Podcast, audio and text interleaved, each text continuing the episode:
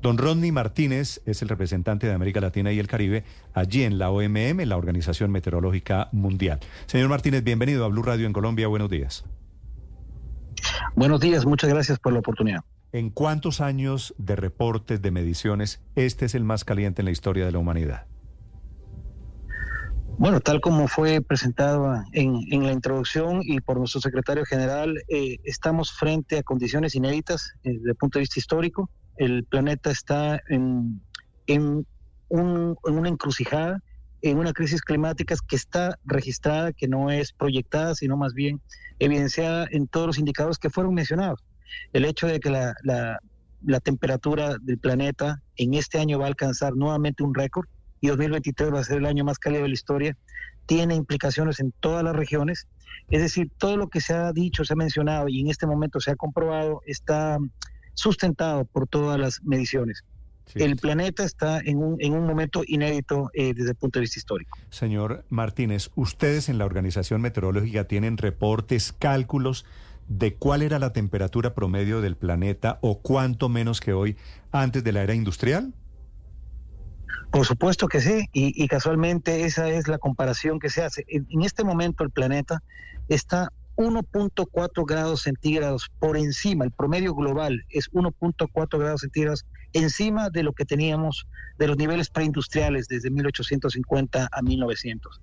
Este incremento de temperatura de 1.4 grados centígrados ya se acerca al límite de las negociaciones de París y las, las metas de eh, los acuerdos de cambio climático que establecían el 1.5 como límite. Hoy por hoy ya estamos en el 1.4 y eso desde el punto de vista climático es muy significativo. ¿Cuáles son las consecuencias de ese incremento de 1,4 grados en la temperatura hoy en el mundo en promedio frente a la era preindustrial? ¿Eso en qué se traduce? Se traduce básicamente en mayor frecuencia e intensidad de eventos extremos de todo tipo, de todo tipo, es decir, olas de calor, olas de frío, tenemos eh, eventos severos de, que producen inundaciones y por otro lado también sequías prolongadas y más intensas. Es decir, una amplificación de todos los eventos meteorológicos extremos. Precisamente sobre esos fenómenos extremos quería preguntarle, porque siempre decimos que el planeta no solo se está calentando, sino que los fenómenos se están haciendo cada vez más extremos. ¿De todos esos fenómenos hay alguno que preocupe por encima de todos o se han extremado todos más o menos de la misma manera? No, todos los extremos. Si no ve el, recuento de lo que ha pasado en este año, hemos tenido de todo, y, de todo punto de vista de eventos meteorológicos, en todas las categorías hemos tenido eventos extremos preocupantes, y por supuesto, todos son preocupantes dependiendo del contexto geográfico. Si no podemos decir que uno está más que el otro, básicamente todos se han amplificado y están generando devastación, eh, pérdidas humanas y por supuesto destrucción de infraestructura y retraso a la agenda del desarrollo. Es un tema vital en este momento para el futuro de la humanidad, el poder de alguna manera contrarrestar y, revertir un poco lo que está sucediendo con el clima y prepararnos más en los países para hacerle frente a lo, al nuevo, a la nueva normalidad climática. Sí, señor Martínez, ¿cómo ha sido el comportamiento frente a los cultivos, a eso que llaman seguridad alimenticia y las migraciones en el mundo producto del calentamiento de la tierra?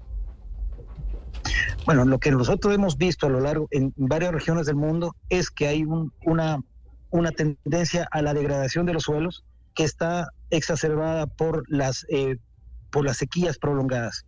Y esto está, obviamente, junto con los impactos de, en el clima, los eventos extremos climáticos, generando una crisis en la producción de alimentos. La agricultura es la más afectada y eso genera desplazamientos.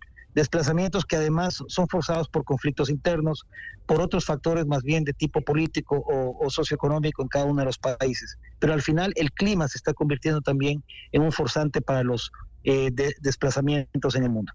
Sobre cambio climático, entre otras cosas, porque hoy ya comenzó deliberaciones la COP28 en Dubái. Señor Martínez, un gusto saludarlo. Gracias por atender este llamado. Gracias a ustedes. Un buen día.